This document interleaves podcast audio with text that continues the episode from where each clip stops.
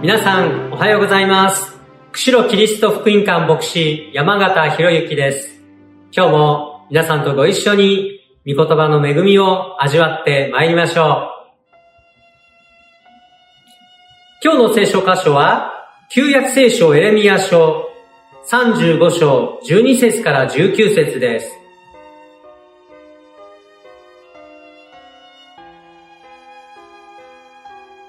エレミア書35章12節から19節その時、主の言葉がエレミアに臨んだ。万軍の主、イスラエルの神はこう言われる。言って、ユダの人々とエルサレムに住む者とに告げよ。主は仰せられる。あなた方は私の言葉を聞いて教えを受けないのか。レカブの子、ヨナダブがその子孫に酒を飲むなと命じた言葉は守られてきた。彼らは今日に至るまで酒を飲まず、その先祖の命に従ってきた。ところが、あなた方は私がしきりに語ったけれども、私に聞き従わなかった。私はまた、私のしもべである預言者たちをしきりにあなた方に使わして言わせた。あなた方は今、おのおのその悪い道を離れ、その行いを改めなさい。他の神々に従い仕えてはならない。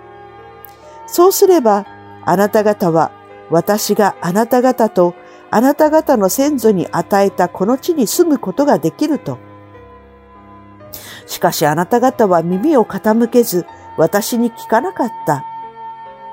レカブの子、ヨナダブの子孫は、その先祖が彼らに命じた命令を守っているのである。しかしこの民は私に従わなかった。それゆえ万軍の神、主、イスラエルの神はこう仰せられる。見よ、私はユダとエルサレムに住む者とに私が彼らの上に宣告した災いを下す。私が彼らに語っても聞かず、彼らを呼んでも答えなかったからである。ところで、エレミアはレカブ人の家の人々に言った。万軍の主、イスラエルの神はこう仰せられる。あなた方は先祖、ヨナダブの命に従い、そのすべての戒めを守り、彼があなた方に命じたことを行った。それゆえ万軍の主、イスラエルの神はこう言われる。レカブの子、ヨナダブには私の前に立つ人がいつまでも欠けることはない。ここでは、レカブの子のヨナダブの子ら、子孫のことが3回も引き合いに出されております。彼らは先祖の教えに約200年前から、これは第二列王記の10章の15節以降に書かれてますけれども、聞き従っていた。お酒を今日まで飲みませんでした。で、それとは対照的に、ユダの人々とエルサレムの人々は、神様が早くから新明記の6章14節以降に書かれていますけども、このエレミア書が書かれる800年以上も前から、たびたび預言者を通して語られてきた御言葉。具体的に言うと、それぞれ悪の道から立ち返り、行いを改めよ。他の神々を慕って、それに仕えてはならない。この教え、この御言葉に対して、聞き従おうとしませんでした。先祖の言葉に聞き従ったヨナダブ、ヨナダブと対照的に、神の言葉に聞き従おうとしなかった神の民。神は、ユダの人々とエルサレムの人々に災いを下す、そのように語っています。その災いは、決して不意打ちではありません。従わないとこうなりますよ、とあらかじめ語られていた警告に基づくんですね。神様は清いお方で、侮られるお方ではありません。語ったのに聞かない、呼びかけたのに答えなかった。それがユダの民の霊的な実態だったんですね。レカブのこのヨナダブの子らについては、先祖ヨナダブの言葉に聞き従い、すべての命令を守ったので、主の前に立つ人がいつまでも耐えることがない。これは子孫の祝福の約束です。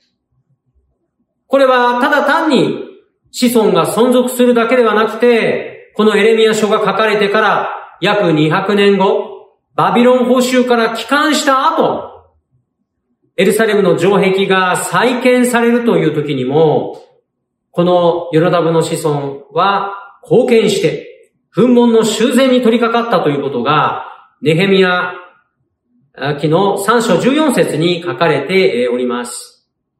私たちは今日この聖書箇所を通して、どのように自分の生活に適用できる真理を受け取るでしょうか私たちは聖書の御言葉を通して、ディボーションや聖書通読、また日曜礼拝の説教箇所、またクリスチャンの交わりを通して、一度や二度ではない、何度も何度も語られてきたのに、聞き流してきた。聞こうとしなかった。そういう聖書の言葉の命令がないでしょうか従おうとしたけど従えなかった命令のことではありません。そもそも従いたくない。もう従わないとも決めつけて、従おうとしないで無視してきた命令。これがないでしょうかという問いかけです。今、主に立ち返らなければならないことは何でしょうか今、イエス様以外のものを慕うがあまり、執着しすぎるがあまり、自らを無駄に費やしてしまっていることはないでしょうか主の福音に伝える。主の福音に使えるために、私たちは主によって選ばれ救われたものです。イエス様によって作られた私たちは、イエス様のために作られている。この原点を忘れてはいけないですね。私たちは、主が自分を救ってくださった使命に生きるためにも、もう一度、従おうとしていないその分野のことについて、御霊が導かれること、示されること、主の前に告白して悔い改めてお祈りしていこうではありませんか。天のお父様、あなたが何度も何度もディボーションや聖書通読、日曜礼拝、また、教会の信仰の仲間を通して語ってくださっているのに、一向と従おうとしていなかった。そういうことが主要ないでしょうかもしありましたならば、そのことを示してください。そして、御霊の助けによって、あなたの御言葉に従うことができるように助けてください。恵みを宝珠にすり替えることなく、あなたの御声に聞き従って生活できるように助けてください。そして、主あなたの素晴らしい愛を人々にもっともっとお伝えすることができるように、イエス様の名前によってお祈りいたします。アメン主の祝福がありますようにお祈りしてます。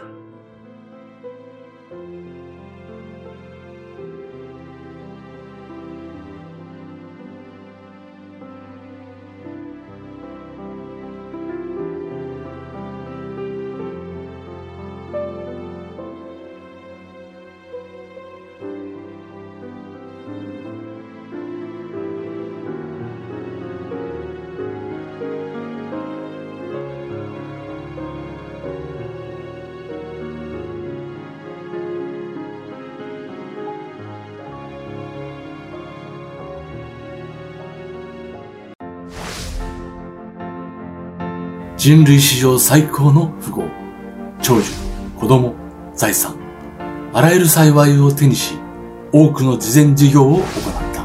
医学研究所や大学などを設立。人類の不死と発展に大いに貢献した。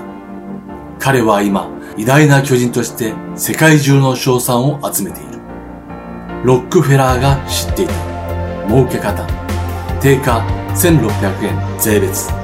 小牧者出版から。な男を知っていますか？小学校に9ヶ月しか通えず2度の経営に失敗し借金返済に17年。7回の選挙に落選。落選。落選。その彼の名はエイブラハム・リンカーン。韓国で50万部のベストセラーがついに日本語化。彼はいかにして挫折ばかりの人生を乗り越えたのか？主の言葉に従う謙遜なクリスチャンが国をも動かす。学校では教えてくれない。リンカーンがここに。ホワイトハウスを祈りの家にした大統領リンカーン。消牧者出版より。